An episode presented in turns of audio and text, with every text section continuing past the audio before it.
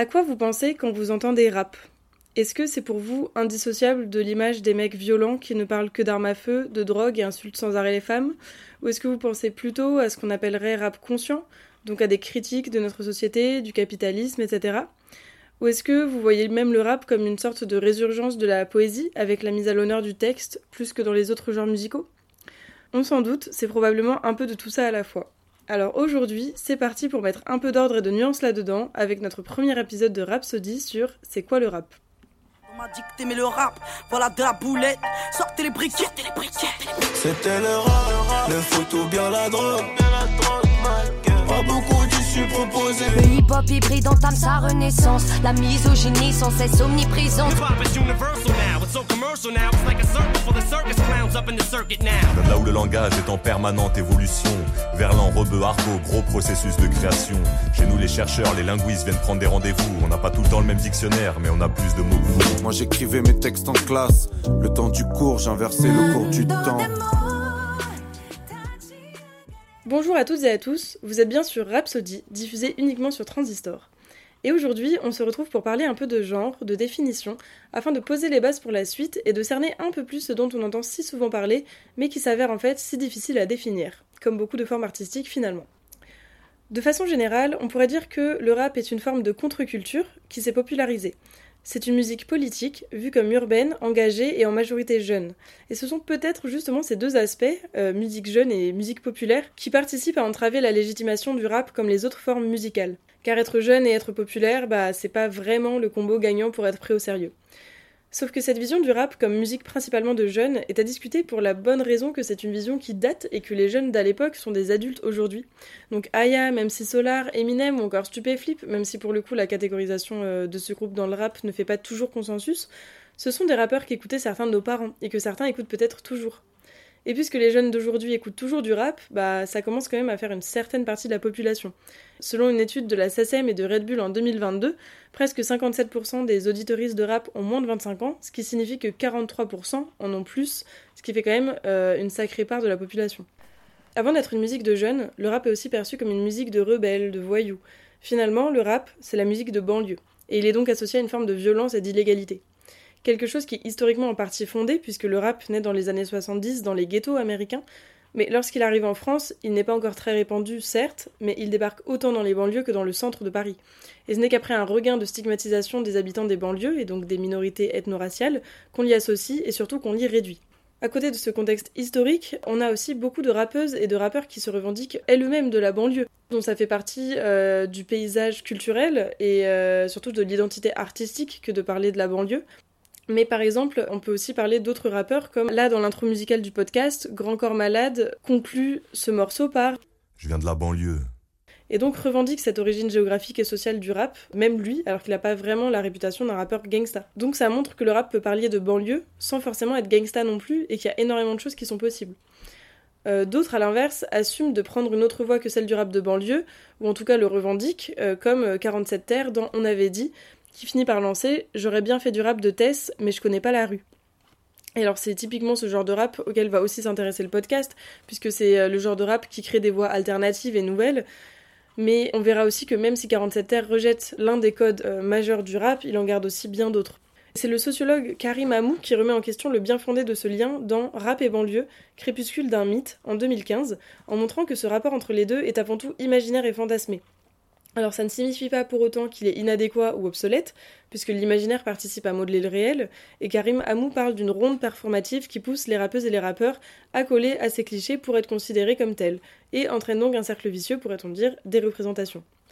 Ce lien entre rap et banlieue est donc dû à trois acteurs, les artistes, comme on l'a vu, les industries culturelles qui y voient un intérêt commercial, et les publics dont c'est l'horizon d'attente. Et même, j'ai envie de dire, par les publics qui n'écoutent pas de rap, parce que justement, bah, l'enjeu de la qualification de ce qui est du rap ou de ce qui n'en est pas est important, et c'est quelque chose qui nous intéressera beaucoup dans Rhapsody. Donc, s'il y a un vrai rapport entre le rap et les banlieues, et que c'est un thème qui revient en effet souvent, ça ne constitue pas pour autant l'essence du rap, et ça nous laisse la possibilité d'envisager ce genre musical autrement.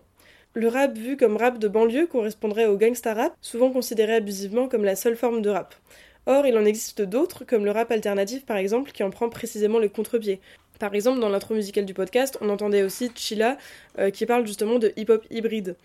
Ce hip-hop hybride ou alternatif euh, est défini par la base de métadonnées spécialisées dans la musique All Music comme fait par des groupes qui ne veulent pas se conformer aux stéréotypes traditionnels du rap, c'est-à-dire le rap gangsta par exemple, et à la place qui mêle les genres funk, rock, jazz, soul, reggae, country, musique électronique et folk. Le rap alternatif, euh, pour vous donner une idée, c'est porté par Gorillaz ou euh, Gnarls Barkley.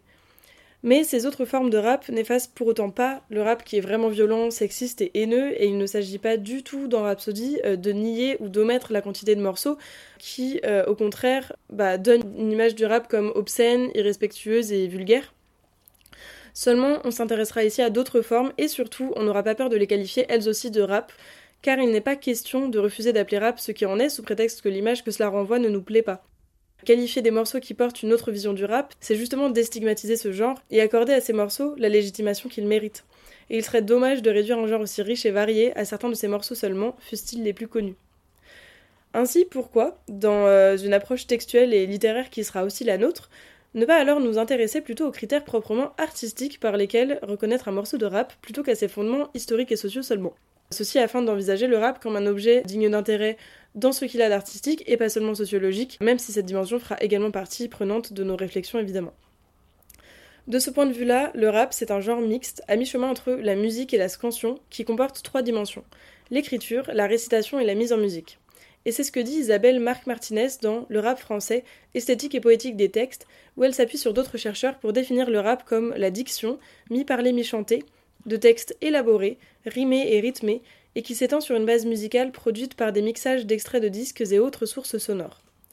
Elle montre qu'il ne s'agit pas d'étudier les textes de rap comme des poèmes, de comparer MC Solar à Baudelaire, parce que bah, on serait sans doute déçu. Donc dans Rhapsody, on essaiera de les étudier plutôt pour ce qu'ils sont, c'est-à-dire des objets différents. Alors certes, traversés par des questions de sonorité, de prosodie, de jeux de mots qui font qu'on les analyse ici justement pour leur intérêt littéraire entre autres, mais dont le texte est régi par des codes particuliers, des spécificités qu'il s'agit de mettre en avant, et qui plus est qui sont des œuvres musicales qui à la base ne se lisent pas mais s'écoutent. Alors Rhapsody abordera peut-être moins les questions musicales que littéraires, mais c'est quelque chose qu'il faut garder en tête. Ce qu'on peut retenir de tout ça, c'est que le rap est un genre varié, pétri de clichés qu'il entretient lui-même, et qu'il est difficile à délimiter. Mais n'est-ce pas finalement le propre de tous les genres et de toutes les tentatives de définition que d'être toujours insuffisante pour catégoriser des artistes qui créent des choses encore plus riches, plus différentes et plus nouvelles? Finalement, on pourra peut-être simplement garder en tête que le rap, c'est cette alliance entre parole et musique, et que c'est un mélange linguistique, générique et culturel. On arrive donc à la fin de ce premier épisode. J'espère qu'il vous aura plu et que cette petite intro théorique vous aura donné envie de découvrir la suite. On aura l'occasion de creuser certains points qui ont été soulevés au fil des épisodes, et en attendant, rendez-vous bientôt pour l'épisode 2, où on traitera d'un son d'un artiste que vous ne pouvez pas ne pas connaître et qui est dans la bande son du podcast.